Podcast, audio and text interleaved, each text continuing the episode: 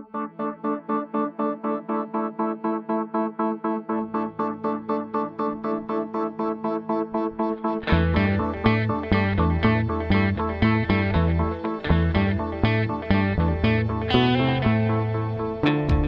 включили подкаст о новостях, которые долго остаются важными. Микрофон Владислав Горин. Здравствуйте. Здесь политолог, публицист Федор Крашенинников. Федор, привет. Здравствуйте.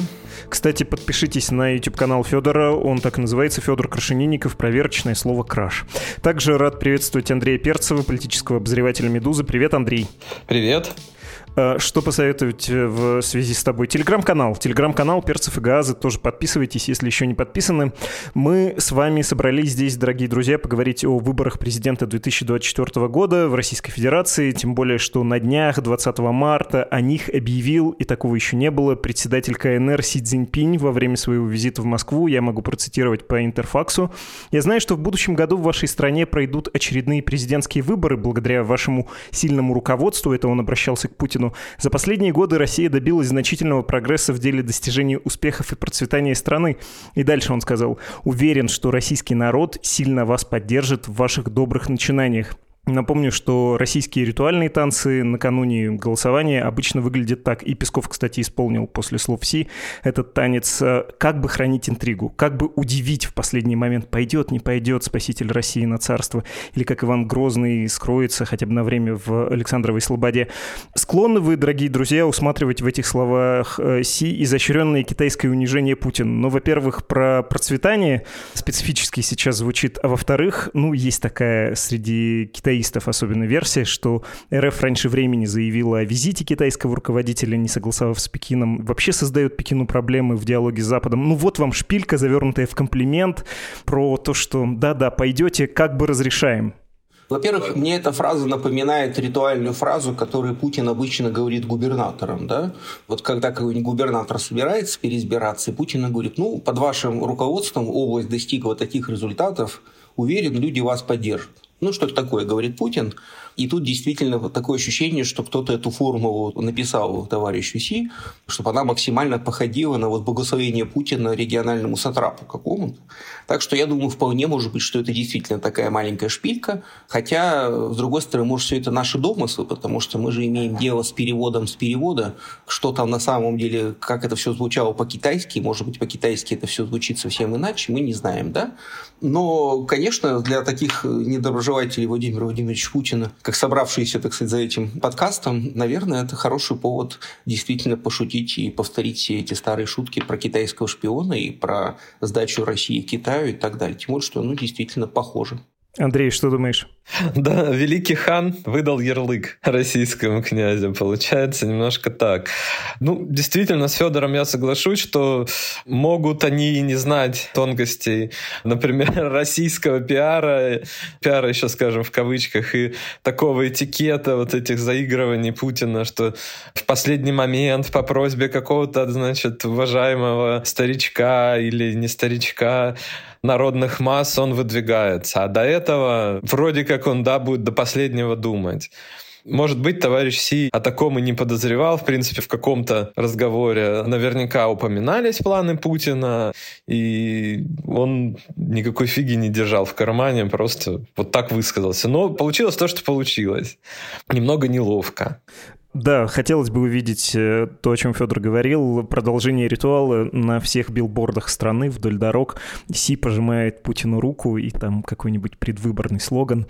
Это было бы смешно, в регионах действительно это практикуется. Фотографии с Путиным как лучший избирательный плакат в предыдущие десятилетия. Хорошо, давайте, собственно, про кампанию 24 года поговорим. На «Медузе» можно прочесть текст Андрея Перцева под названием «Администрация президента разработала идеологические установки, с которыми Путин пойдет на выборы 2024 года. Вот как Кремль будет убеждать россиян проголосовать за него в пятый, да, уже в пятый раз. Андрей, можешь напомнить общие положения? А ты, Федор, не мог бы послушать это и потом, а, оценить то, что говорит Андрей, б, свои мысли изложить по этому поводу? В начале марта, а именно с 4 по 7, в так называемое мастерское управление «Сенеж». Там проходят и мероприятия Госсовета, и курсы для чиновников, и АП, и губернаторов, в общем, разного типа. Внутриполитический блок АП под руководством Кириенко любит всякие мероприятия обучающего какого-то тренингового формата. Вот там прошло очередное такое собрание. Были чиновники АП и региональные чиновники. Там говорилось много о чем. Четыре дня можно много о чем говорить, но в том числе и о выборах. РБК написала про контрольные цифры, это тоже, кстати, интересный ритуал у политического блока Кириенко. Незадолго до выборов, где-то за год, обозначить желаемую цифру, да, вот федеральных так называемые KPI. Они это всегда обозначают, а потом, если еще превысят, вообще отлично. Я думаю, это на это и рассчитано. Но там звучали и идеологические моменты, пока еще достаточно общие, да, то есть это такая рамка, общий дух, что из Владимира Путина будут делать такого традиционалиста, хранителя моральных ценностей. Соответственно, Россия тоже особая страна, которая хранит ценности. Два дня выступал глава регионального департамента Росатома Андрей Полосин. Загадка, да, со стороны может показаться, что он может сказать, да еще по идеологии, может много сказать, потому что наряду с Александром Харичевым, который в АП работает у Кириенко, их два, да, вот у него таких две правых руки в политтехнологиях. Полосин тоже одна из этих правых рук Кириенко в политтехнологиях. Он курирует проект ДНК России, они о мировоззрении россиян, о каких-то установках общих, общества, в общем, такой идеологический базис, в том числе и для вузовского предмета, и он вот это тоже все рассказывал про то, какие мы все консервативные, патриотичные и так далее. Желающие могут пройти по ссылке. В статье есть ссылка тоже на статью Полосина и Харичева, где они, в общем, объясняют, кто мы такие, чего мы хотим. То есть Путин будет представать, да, таким вот консервативным лидером такие вот разработки разные велись у них со время прихода Кириенко. Там они популизм исследовали, например. Путин популистом мог, например, казаться в какой-то момент, типа Трампа. А сейчас якобы актуален консервативный тренд, и Россия тут не исключение а наоборот даже, да, еще раньше мы стали консерваторами, что баллотируются возрастные лидеры, Байден, Эрдоган, мы ничем не отличаемся, это нормально, ну и к тому же мы вот сами по себе консерваторы. Хранители ценностей, вот такая наша страна. Ну, во-первых, я хочу сказать, что есть старая политехнологическая шутка о том, что на самом деле все компании бывают только двух видов, да, мертвые и кони. Мертвый – это когда приходит новый кандидат, и тогда новая метва по-новому метет, типа голосуйте за нашего кандидата, он придет, порядок наведет. А если кандидат переизбирается, то эта компания называется кони потому что коней на переправе не меняют. Да? То есть, по сути говоря, вот к этим двум простым формулам и сводятся все возможные идеологии. Ну, это, конечно, упрощение, но тем не менее, в случае Путина очевидно, что выдавать его за новую мету, которая чисто метет, бесполезно. Он уже слишком давно старая метва, и остается только один сценарий, что он тот самый конь, которого на переправе не меняют. Соответственно, надо понять, а какая переправа-то? Ну, во-первых, идет война, Неизвестно, кончится ли она к выборам, может, еще не кончится. Тем более тогда скажут, слушайте, кто во время войны меняет верховного главнокомандующего.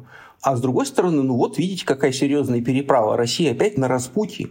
Надо хранить свои моральные ценности. Идет битва бобра со слом, как обычно, и так далее. Поэтому как же можно менять путь? Насчет того, что Россия консервативна, я думаю, это такое натягивание совы на глобус. То есть куда им, собственно, деваться? Путин действительно консерватор и становится все более и более консервативным. Соответственно, его подхалимы, они подгоняют под него образ России. Что вот Путин – это, в общем, старый, довольно дремучих воззрений дедушка, даже несмотря на свой возраст, совсем, так сказать, по нашим временам не такой уж он и стариковский, да, вполне себе бодрый. Но, тем не менее, вот он ментально очень пожилой джентльмен, такой неосталинист, и ему говорят, ну так это не ты такой, вся Россия такая. Россия хочет, чтобы ты вот таким был. То есть они, по сути, повторюсь еще раз, натягивают эту вот сову на уже заранее заготовленный глобус и пытаются все это выдать как какие-то свежие идеи. На самом деле, если честно, то я не понимаю, какой смысл вообще серьезно обсуждать. Ну, то есть понятно, какой смысл обсуждать, что у них там в головах, Но очевидно, что если до 2024 году дело дойдет до выборов, то на них, конечно же, победит Путин. Я люблю вспоминать последние выборы покойного Ислама Карима в Узбекистане. Вот на момент этих выборов он был тяжело болен, появился раза два и как-то очень невнятно выступал, и вообще кампания практически не шла. Но он победил. Ну, потому что, как бы, а как он мог не победить? Поэтому я совершенно не беспокоюсь насчет того, что они там придумают. Они, я думаю, еще много раз еще изменят до 2024 года, но по сути, как мне кажется, все эти ужимки и прыжки политконсультантов нужны только для того, чтобы списать сколько-то миллионов рублей, даже миллиардов рублей на проведение этой очень сложной, очень трудной избирательной кампании в таких сложных условиях. Практического смысла в этом, как мне кажется, никакого нет, потому что исход и так ясен. Про механику этих выборов, в кавычках, голосования, без кавычек, тоже надо поговорить. Я хотел бы просто еще про вот эти идеологические установки, то, что ты, Федор, сказал, заострить. Андрей, потому что произнес пока еще это общие идеологические установки. Но вот то, что я, Андрей, в твоей статье прочел про вот этот идейный бэкграунд, причем хочется добавить, так сказать, не для паразитического какого-то эффекта, а вот потому что действительно это якобы идейные установки, якобы идейный бэкграунд. Там вот этот весь комплекс идей про какой-то консерватизм, на чем он зиждется, на какой такой традиции, представляет ли эту традицию Путин, по-моему, нет. Про какой-то русский мир в границах, кажется, бывшего СССР, про особый путь России, государство само в себе, сами себе цивилизации, ни Восток, ни Запад. Как это все формулируется? Почему в Кремле вообще считают нужным это так формулировать? Они на какие-то соцопросы смотрят или на что?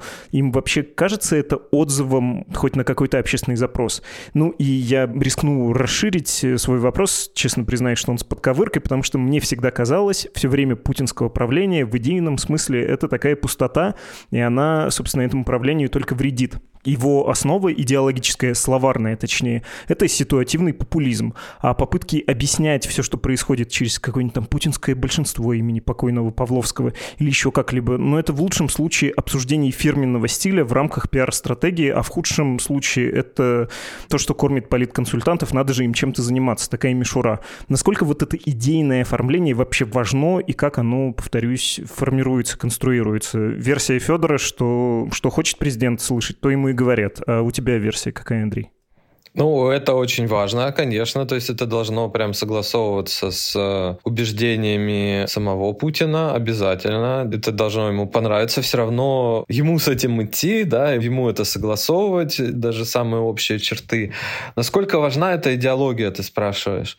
Ну, мне кажется, что не очень действительно важна, потому что выборы у нас делаются административными методами, да, результаты показываются сгоном административно зависимого электората, коррекцией, она же фальсификация результатов комиссии и так далее.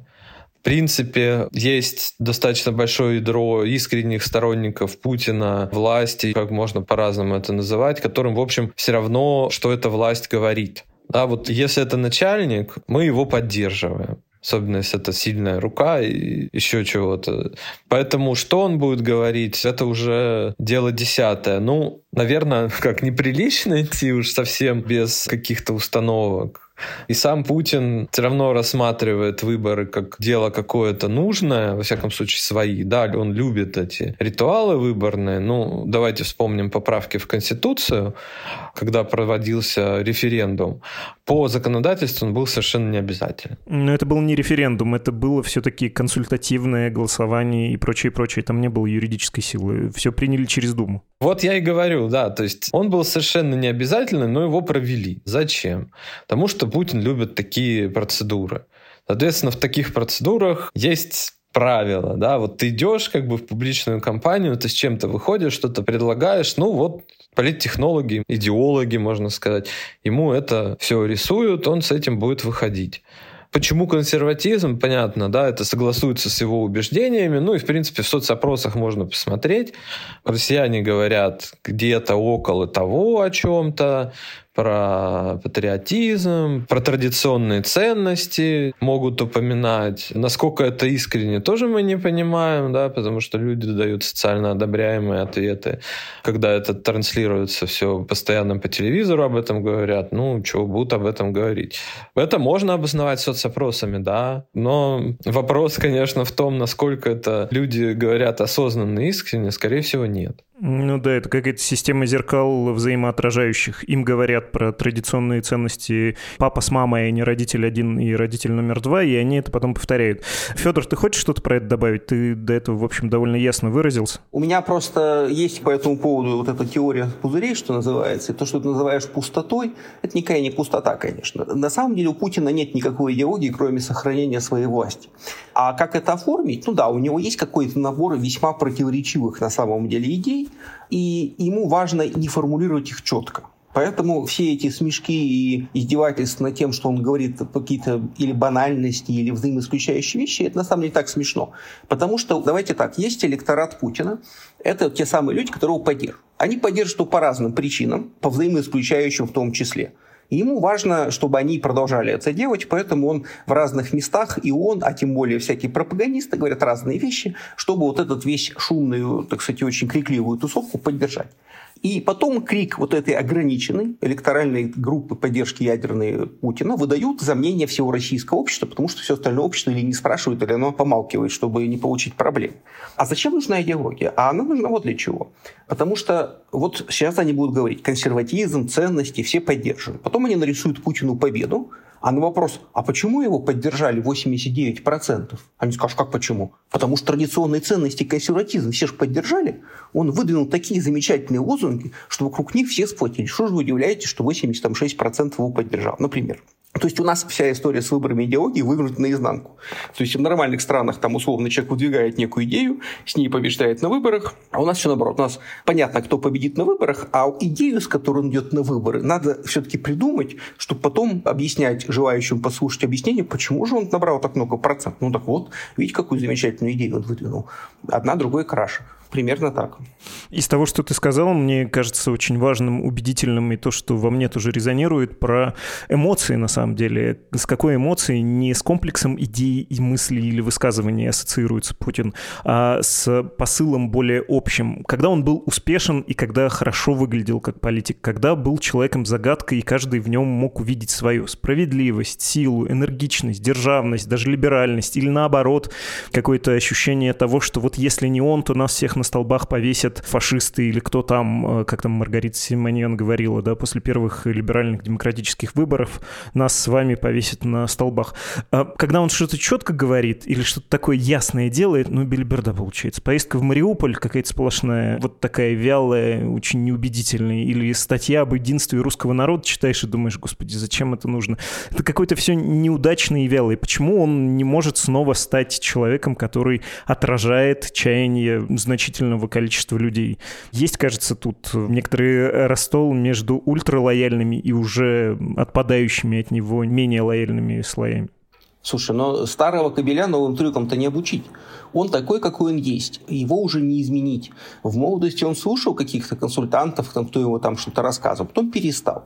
Вот он такой. Реально его нынешнее состояние – это вот этот самый пресловутый военный пенсионер, который сидит, не знаю, там где-то на пеньке, значит, или играет домино и рассказывает всем про геополитику и про США. Какой-то набор бессвязанных фраз. Это и есть те эмоции, на которые он ловит людей со схожим менталитетом. Вот, собственно, и все. А каждый раз, когда он пытается все это на бумаге сформулировать, ну, реально получается какие-то письма Мартину Алексеевичу, да? Ну, потому что, действительно, или набор банальностей штампов, как вот его статьи, которые он писал к визиту Си реально набор штампов, или какой-то бред. Когда он начинает выступать и пытается что-то рассказать объемно, видно, что это просто набор каких-то малосвязанных э, блоков.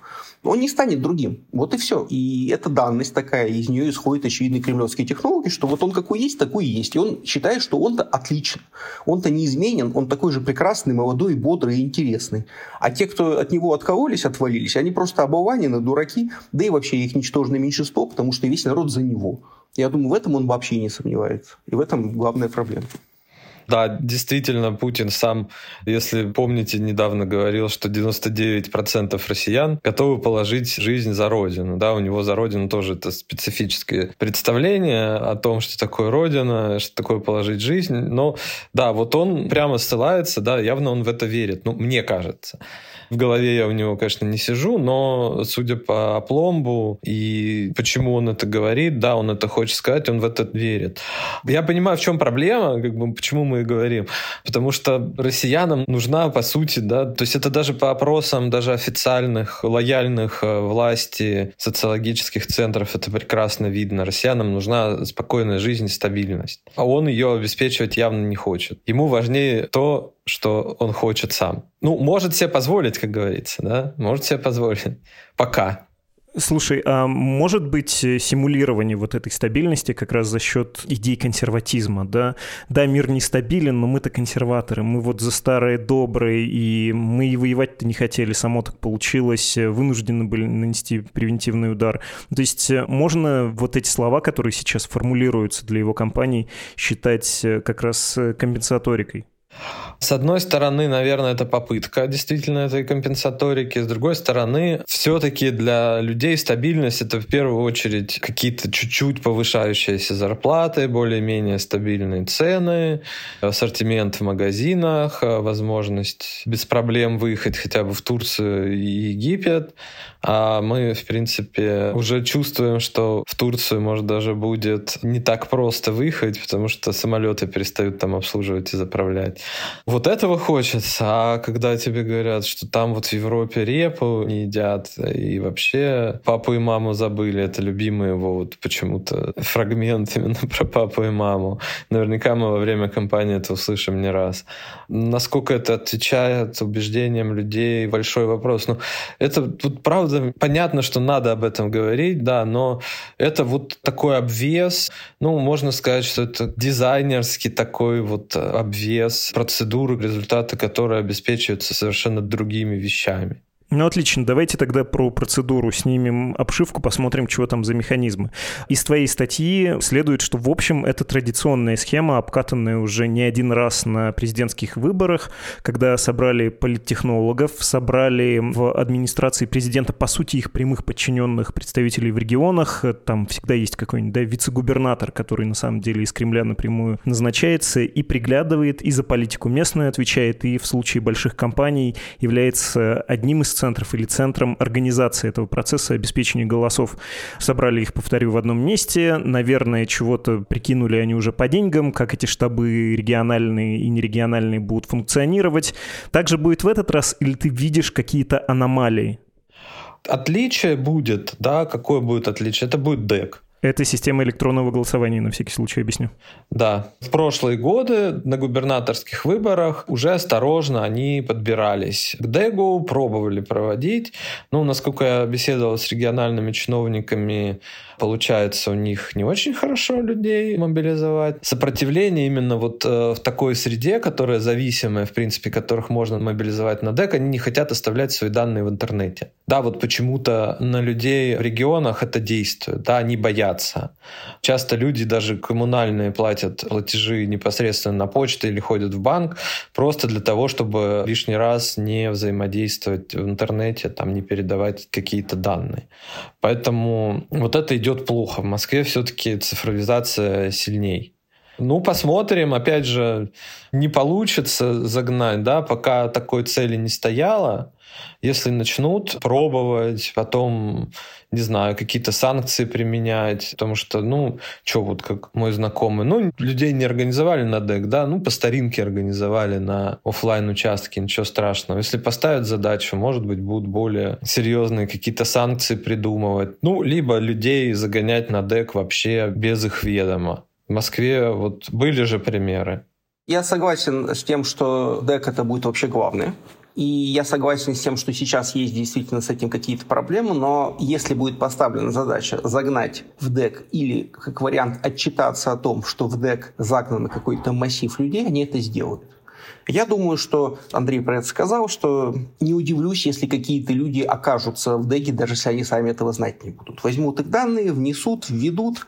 Плюс, давайте честно, оператор всей этой системы – государство и там есть возможность как угодно в любую сторону клевать. Им ведь на самом деле не важно, кто там будет внутри этой системы и сколько людей как проголосуют. Это на выборах мэра в Москве им потребовался целый Венедиктов, который с утра до вечера бегал и рассказывал, что все это правильно, прозрачно и замечательно. Сомневаюсь, что на выборах президента в 2024 году будет хоть что-нибудь похожее на дискуссию. Просто будут говорить, слушайте, у нас в России десятки миллионов людей решили голосовать электронно. Ну вот они такие молодцы. Будут показывать сюжеты, как бабушки, дедушки там регистрируются в ДЭКе с утра до вечера, ну во всех новостях. Потом скажут, в России зарегистрировалось, я не знаю, там 30 миллионов человек голосовать через ДЭК, например. Плюс к этому административная мобилизация. А потом они говорят, ну все, Путин набрал там, не знаю, 89%. Ну, почему так много? Ну, слушайте, ну вот посмотрите, пожалуйста. Во время электронного голосования 99,9 проголосовали за него. Вот такие энтузиасты. А что вам не нравится? Что вам, показать, как все это устроено? Что, а кому показывать? Уехавшим в эмиграцию критикам румяным, что ли? Нет уж, извините, верьте нам на слово. Поэтому я совершенно не вижу здесь проблемы с тем, чтобы людей туда загнать. Я думаю, что люди будут просто молчать и удивляться. Вот особенно пассивная часть вот этого центристского, скажем, конформистского электората, они не ходили на выборы и не пойдут и просто за них проголосуют, напишут, что они через ДЭК проголосовали, а люди про это даже никогда и не узнают, например. Ну, то есть я не описываю конкретный механизм, я описываю, как это в итоге будет. То есть в итоге я не сомневаюсь, что выяснится, что миллионы, десятки миллионов россиян проголосовали за Путина в Деге. А кто там как голосовал? Голосовал ли? Десятки или миллионов? Про это мы узнаем, если когда-нибудь узнаем, то когда все это рухнет, и какие-то люди нам расскажут, что, слушайте, ну, взяли ручками, вбили нужные данные, да и все, какие проблемы. Я, слушая вас, вдруг мысленно перенес на десятилетие где-то назад. Если помните, были выборы после массовых протестов начала 2010-х, президентские, которые были проведены аккуратно. Стояла задача проведения чистых, неконкурентных, но аккуратно устроенных выборов без очевидных фальсификаций. Тогда всю страну, все участки утыкали камерами и вели онлайн-трансляцию. Было такое фантастическое YouTube-шоу на всю страну, со всей страны стороны поступал этот телесигнал. Вам не кажется, что может возникнуть и в этот раз необходимость получить показатели, ну вот все время слово «чистые» попадается, но не чистые, а какие-то отличающиеся от обычных выборов, ну потому что это президент, он должен быть естественным, единственным источником полномочий в стране, вот таким супер выборным лицом, пусть даже эти выборы подделаны, они как бы должны быть чуть другими. Может быть такой мотив в достижении вот этого KPI 80% голосов при явке процентов 70%? Я думаю, что нет. Во-первых, идет война. Мы не знаем, чем эта война кончится.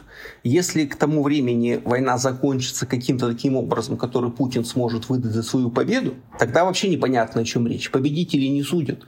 Конечно же, 99% проголосовали за августейшего вождя победоносного православного воинства. Да? Какие могут быть сомнения? А если война будет идти, то тем более довольно странно ожидать от человека, который дает приказ бомбить мирные города ракетами, что он там будет заморачиваться насчет какой-то там чистоты. Все проголосовали за. А кто в этом сомневается, тот враг. Да и вообще, кто сомневается? Эти вот понауехавшие за границу агенты иностранных разведок, что ли? Их, что ли, слушать? То есть нету внутри страны сейчас никого, кому надо было бы что-то доказывать. Кому? Частным лицам, которые сидят и негодуют? Организации НКО все разгромлены, оппозиционные структуры все разгромлены, оппозиционные спикеры более-менее влиятельные тоже все или уехали, или заткнулись, или сидят. Кому доказывать-то? Кто тот вот участник спора, с другой стороны, кому надо демонстрировать какую-то чистоту? Я просто ее не вижу. А Западу, слушайте, но после всего, что сейчас происходит, после там ордера на арест и так далее, да плевать они хотели, что на Западе скажут. В любом случае на Западе скажут, что все было неправильно. Чего ж заморачиваться? Нет, я думаю, что сейчас у Путина как раз руки развязаны, и они будут действовать максимально нагло, бесцеремонно, как мы наблюдаем во время последних вот судебных процессов, которые сейчас идут. Обратите внимание, насколько низко упало вообще требование к чему-либо к доказательной базе, к подготовке. Да ничего не надо. Надо посадить. Значит, берем и сажаем. Вот и все. Так и с выборами будет.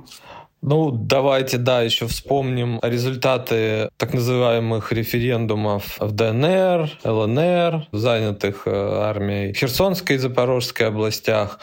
Ну, вот кириенковцы что-то хотели, значит, дождаться, когда там более-менее станет спокойно, да. Ну, действительно, в какой-то момент там они верили, да, что российская армия хотя бы эти территории займет, да, расчистит, и вокруг будет более-менее спокойно. Они, значит, вот эти выборы проведут типа в обычном режиме. Ну и что случилось? Да, после украинского контрнаступления их подорвали. В спешном порядке это все делать. С автоматами, значит, солдаты ходили с членами избиркомов, да, и получилось, что получилось. Еще и 90% нарисовали. Ничего, да, хотя вроде считалось, что это вот что-то надо кому-то показать, чтобы вот все поверили, что люди там прям хотят в Россию. Даже сами эти цифры огромной явки, э, потому что она всегда идет по нарастающей, и большого результата Путина, они, конечно, свидетельствуют о том, что там никак ты даже не попытаешься продемонстрировать эту чистоту, да, какую-то. Ну а как при таких водных ее демонстрировать? Я согласен с Андреем, я даже вспомнил и крымский референдум, там тоже якобы надо было показать чистоту. Ну, извините, если на каждой перекрестке стоят люди с автоматами с, без знаков различия, и эти же люди там окружают органы власти и так далее. И, в общем, ну, фактически в условиях военного положения э, под дулами автоматов проводится референдум, довольно странно обсуждать его чистоту. Его, конечно же, никто не признал. Ну и что, это как-то помешало, что ли, я не понимаю. Как раз вот э, ужас именно в том, что переход на военные рельсы, он э, Путину очень нравится, потому что избавляет от необходимости поясничать. Он этого не любит на самом деле, что он любит демократические процедуры. Не любит.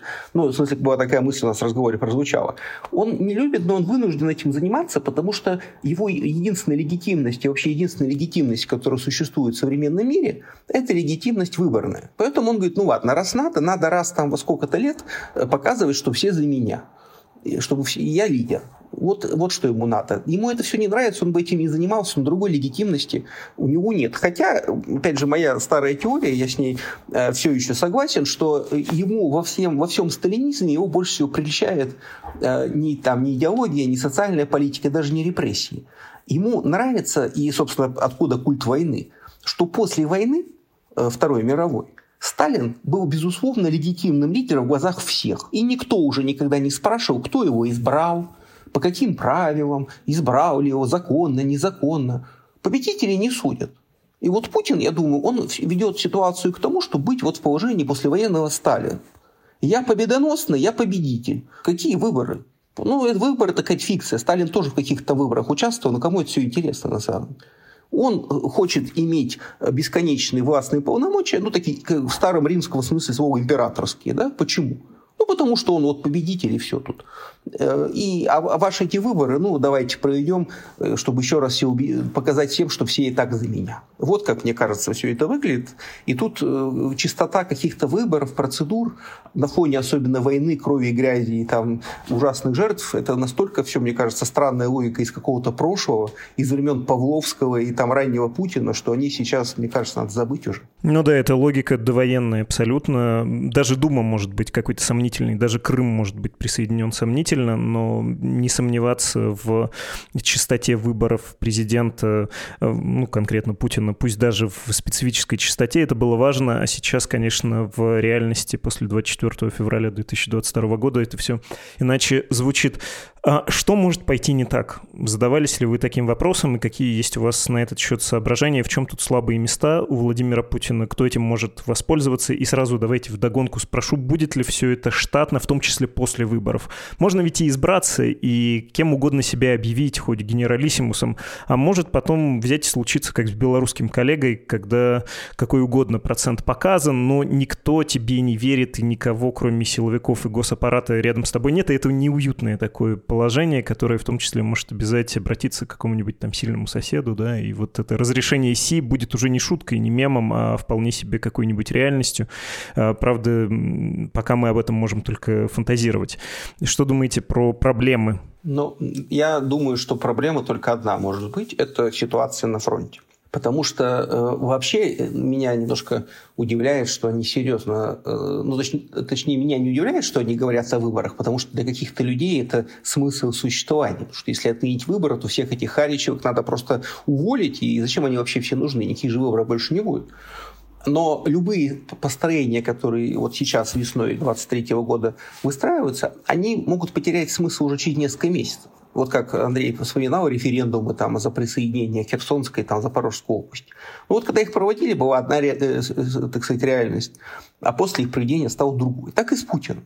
Если, повторюсь, война к тому времени будет каким-то образом закончена, и Путину удастся это выдать за победу, скажем так, любое прекращение стрельбы при условии оставления Путина у власти, он выдаст за победу, не хочется в очередной раз ссылаться на Саддама Хусейна после там, Кувейтской войны, да? А, а вот если война будет идти к тому времени, вот как бы тут тогда, конечно, э, именно военные действия и важнее любых выборов. Конечно, он может рисовать себе какую угодно победу, но если там спустя несколько недель после его победы э, развалится фронт, рухнет фронт, там, я не знаю, начнут отступать российская армия, оставляя там Донецк, Луганск и Крым, то, честно сказать, это будет, конечно, все смехотворно. Поэтому главная проблема Путина, она вот там на фронтах Украины. Если э, там дела пойдут плохо, фронт развалится, армия развалится, не выдержав, так сказать, вот этой бесконечной войны со всем миром, то это может привести, во-первых, к изменению настроений, прежде всего, силовой верхушки, Потому что Путин может сколько угодно тешить себя какими-то там фантазиями и всякие Маргариты Симонян ему поддакивать. Но люди, которые непосредственно руководят военными действиями, там Герасимов и компания, они прекрасно будут видеть, что реально происходит на фронтах. Если в какой-то момент они поймут, что э, уже все, фронт разваливается, ресурс, ресурсов нет э, и делать нечего, они могут, конечно, и выступить инициаторами перемен. И статус Путина их вообще не будет беспокоить в этот момент, потому что им надо будет спасать свои жизни и видеть какое-то будущее. Тут вопрос тоже во многом, кстати, в гранях адекватности самого Путина. Например, вот что мы видим очень четко по тем же опросам, даже ФОМа, что мобилизация очень тревожит людей. Тревожит она? Да, тревожит. Если, э, например, ну, это все гипотетически, да, например, все так, как сейчас, да, не, не знаю, либо остается, э, каким-то чудом Украина с этим смиряется, в этом я сомневаюсь, я думаю, это вообще не будет, либо Украина возвращает территории, если он э, как контрнаступление, еще что-то. Но, например, либо если Путин не смиряется, объявляет новую мобилизацию, тревожность снова вверх, бегут, не знаю, сопротивляются, прячутся, потому что все уже э, вот сейчас-то уже все понимают и научены, что так, что там происходит на фронте. Э, обращения эти все видели, знакомые уже у всех появились, наверняка, которых мобилизовали или знакомых знакомых. Вот что будет потом? Мы не знаем, да, как э, люди себя поведут. Санкции постепенно тоже действуют. Но, конечно, в первую очередь, наверное, да, действительно, это какое-то недовольство внутриэлитное. Вот только это может наверное, до кампании быть. Ну, но это, мне кажется, прогнозы очень дело неблагодарное, потому что может быть все что угодно. Хорошо, давайте представим, что все идет как идет, и Владимир Путин сохраняет контроль. Можете ли вы описать его личную программу действий на следующую конденцию?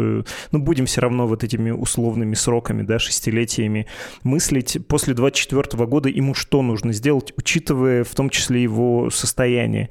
Кажется, логично каким-то образом все-таки стабилизировать ситуацию после начала спецоперации. Она изрядно разболтала внутриполитическое состояние России, экономическое, общественное и прочее, прочее.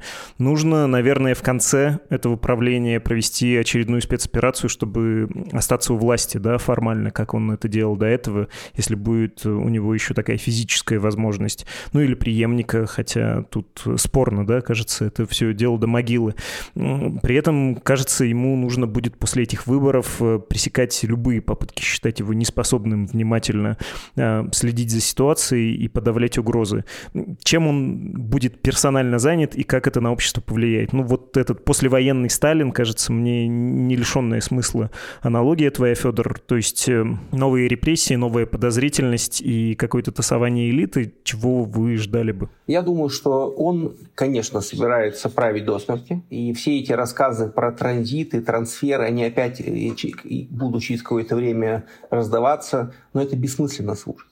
Путин для себя все решил. Он никуда от власти не уйдет. Потому что как только он уйдет от власти, он тут же потеряет все. И, ну, или у него есть очень большой шанс для этого. Поэтому он не уйдет от власти никогда. Он будет править до самой своей физической смерти. Никаких преемников он не оставит и не будет их готовить. Потому что проблема преемника – это проблема, э, это угроза всегда для автократа. Единственное исключение – это когда мы идем по вот этому э, пути династии Кимов или династии Алиевых, когда, следующий, когда преемник – это сын, и его вводят как бы в политическую жизнь еще при живом, но уже умирающем отце. У Путина, насколько мы знаем, нет э, наследников мужского пола э, подходящего возраста. Он оказывается в положении Назарбаева, у которого вроде бы тоже были сыновья, но маленькие – и он не смог им передать власть. Поэтому Путин, э, скорее всего, просто не будет об этом беспокоиться. Он будет жить как будто, так, как будто он собирается жить вечно. Сколько он протянет, э, непонятно. Насколько у него состояние здоровья, что мы о нем знаем, непонятно. Современная медицина творит чудеса. Есть пример там, того же Мугабе или вот этого Махатхира, малазийского лидера, который в 98 лет к власти вернулся на выборах. Э, то есть э, культ старичков, бодрых и вечно правящих, он, конечно, будет насаждаться. И нас действительно, если Путину удастся пересидеть эту войну и остаться у власти, нас ждут какие-то совершенно свинцовые годы абсолютного окостенения, одеревенения, там полного маразма так, во всех сферах жизни – Опять же, легко посмотреть, во что превратилась Беларусь, вот что там сейчас происходит, до какого маразма там дошел, так сказать, Лукашенко. Ну вот все то же самое, только масштабировано э, масштаб, э, на всю Россию. То есть какая-то милитаризация образования, милитаризация всего, э, все ходят строем, кто не согласен, их подавляют, даже внутри элит возможны какие-то чистки. К вопросу, что ему можно сделать, но никто не мешает ему заняться чисткой элит. Он как победоносный, так сказать, вождь, Э, пожизненный, он вполне может на потеху публики кого-то там начать кулачить потихонечку, тех же самых олигархов, никому не нужных теперь уже, да? Поэтому у него есть масса развлечений на долгое царствование. Это самый плохой сценарий, и надо об этом говорить особенно э, западным, так сказать, экспертам и политикам, что оставить, оставить Путину власть и дать ему возможность остаться у власти, пойти на переговоры и не добить его, это, конечно, самый плохой вариант для всех. И для, а хуже всего для России, потому что вот это долгое бесконечное правление угасающего Путина наша страна, конечно, не переживет. Он утащит ее в могилу вместе с собой, и тут уже никаких оптимистичных сценариев там э, нет, если Путин еще там лет 10 будет царствовать. Скажу сразу, что он теряет э, адекватность. Да, это вот точно. Э, потому что мы, если слушать его выступление, когда начинается его импровизация, это, конечно, ужас. Стишки, э, не знаю, резиновые попы, какие-то анекдоты. Э, реальность он совершенно себе не представляет. Ну, недавно он, например, ляпнул, что за Уралом... Да, это, у него часто вот эти начинаются проговорки. Вот помните, когда он начал обосновывать... Я забыл этот год, когда его спросили, что очень уголь подорожал, он говорит, ну и что? Понятно, он вот востребован на мировом рынке, ну вот так. Э, или вот в Улан-Удэ, да, он говорил, когда он численность населения за Уралом уменьшил, это цифра до 12 миллионов. Цифра не случайно, это в Урфо столько живет, да, напутал да, сильно он, а, что, ну вот людей мало живет, что их газифицировать? И чем дальше, тем больше он будет такое говорить, и плюс, ну, я вижу следы какого-то прям чего-то такого, что человек теряет как бы адекватность совсем. Вот как с, с этим жить, непонятно, да? Но уходить действительно он никуда не собирается. А, э, потеря адекватности, понятно, чем сопровождается. Это просто, чтобы без иллюзий и сменить его некому. Нет такой группы людей, которая могла бы взять, договориться, что на Валдае мы его запрем, лишим связи, быстренько там все перегруппируем. Эм, и его задачи персональные, конечно, поддерживать эту ситуацию, сохранять этот контроль, чтобы так, группа таких людей не появилась. Когда ты, Федор, говоришь про то, что единственные, кто могут эм, его сместить, это военные, ну просто больше вообще никого. Эм, если куда-то и смотреть, то только в ту сторону, а так поле абсолютно пусто. Как знаете, в детективах преступления совершают не тот, у кого есть мотив, мотив а тот, кто может. Да, это первый круг подозреваемых, те, кто могут совершить это преступление физически. Соответственно, довольно наивно полагать, что Путина могут свергнуть люди, которые не имеют к нему доступа. Какие-то там чиновники, олигархи и прочие люди. Очевидно, что доступ к нему имеют только военные и силовики. Ну, или какой-то очень узкий круг личных друзей. А что касается вот угасания его интеллектуального, которого говорит Андрей, да, оно очевидно, оно бросается. Причем это какая-то очень острая форма такого упрощения всего, э, которая возможна только у человека, который живет вне критики абсолютно.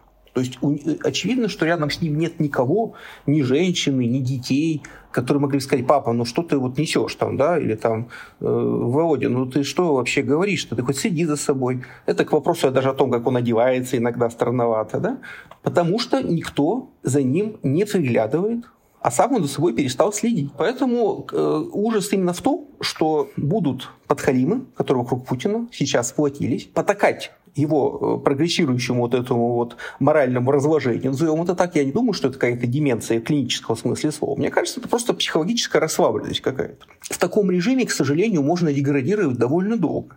И положить конец этой деградации может только кто-то из его ближайшего окружения, который по каким-то причинам решит, что пора дедушку изолировать.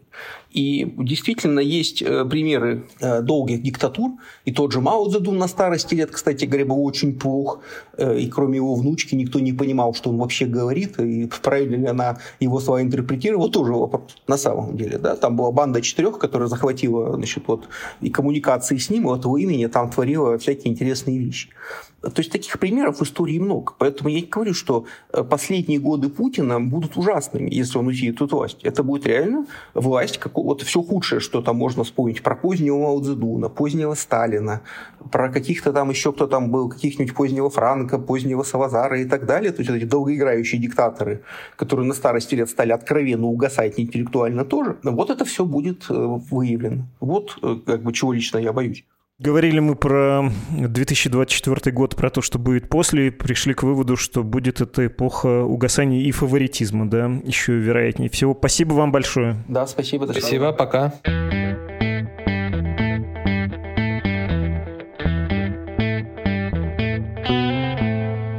Были политический обозреватель «Медузы» Андрей Перцев и свободный политический обозреватель, политолог, публицист Федор Крашенинников.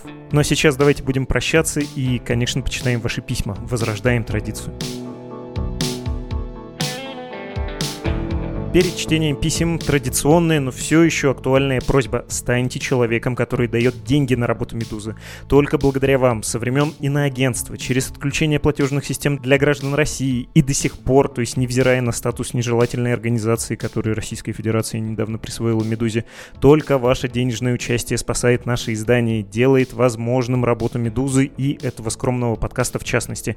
Ваши средства – основной, главный, критически важный источник финансирования нашего медиа медиа. Говорю это и машу руками, знаете, так утвердительно, потому что хочу быть предельно убедительным, но не манипулировать, а честно вам рассказать о том, как обстоят дела. Вот перестаю махать руками и, положив их на стол, напоминаю, что инструкции и форма оплаты есть на страницах support.meduza.io и save.meduza.io. Не забывайте, пожалуйста, при этом о трех правилах. Первое. В первую очередь думайте о своей безопасности. Не надо давать денег Медузе, если движение ваших средств может быть увидено Российской Федерацией Федерации. Второе. Лучше пожертвование небольшое, но регулярное, так мы можем успешнее планировать свой бюджет.